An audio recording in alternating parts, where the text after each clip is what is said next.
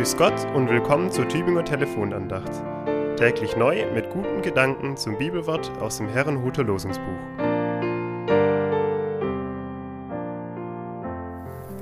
Losung für Samstag, den 4. Februar 2023. Jakob gelobte Gott, von allem, was du mir gibst, will ich dir den Zehnten geben.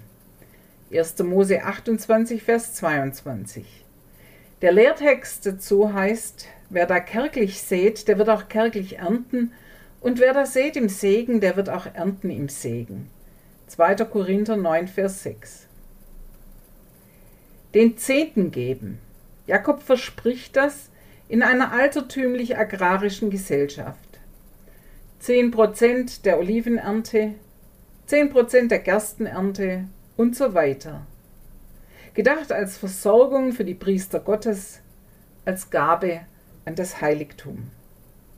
Heute gibt es noch einige Freikirchen, die ihre Mitglieder auffordern, den Zehnten zu geben, was umgerechnet deutlich mehr ist als das, was wir als Kirchensteuer entrichten. Aber was ist der innere Gehalt dieser Forderung? Ich verweise hier gern auf den Lehrtext aus dem zweiten Korintherbrief. Wer da kärglich sät, der wird auch kärglich ernten, und wer da sät im Segen, der wird auch ernten im Segen. Gemeint war damals, dass die Gemeinden die umherziehenden Prediger und die Gemeinde in Jerusalem unterstützen sollen.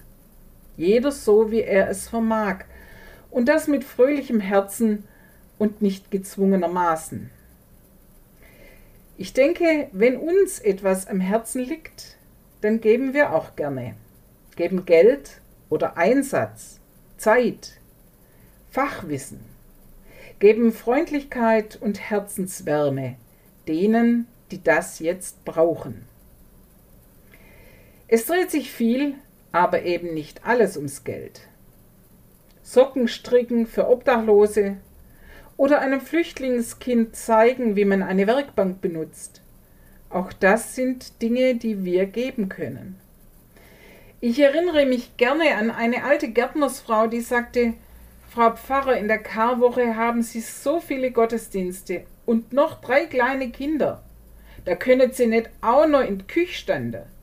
Aber ich habe Zeit. Und so schenkte sie, schenkte sie mir jedes Jahr eine riesige Portion Maultaschen am Gründonnerstag.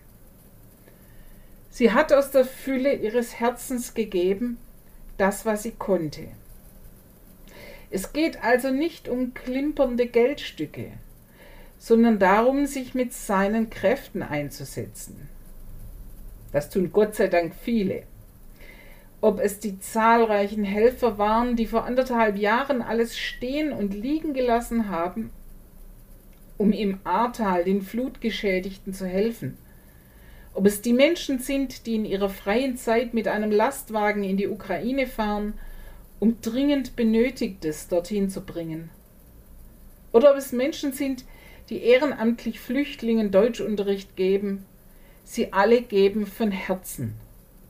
Und damit sagen sie, danke Gott, dass es mir gut geht. Ich gebe von deiner Güte weiter an die, die es nötig brauchen. Es grüßt Sie Pfarrerin Charlotte Sander.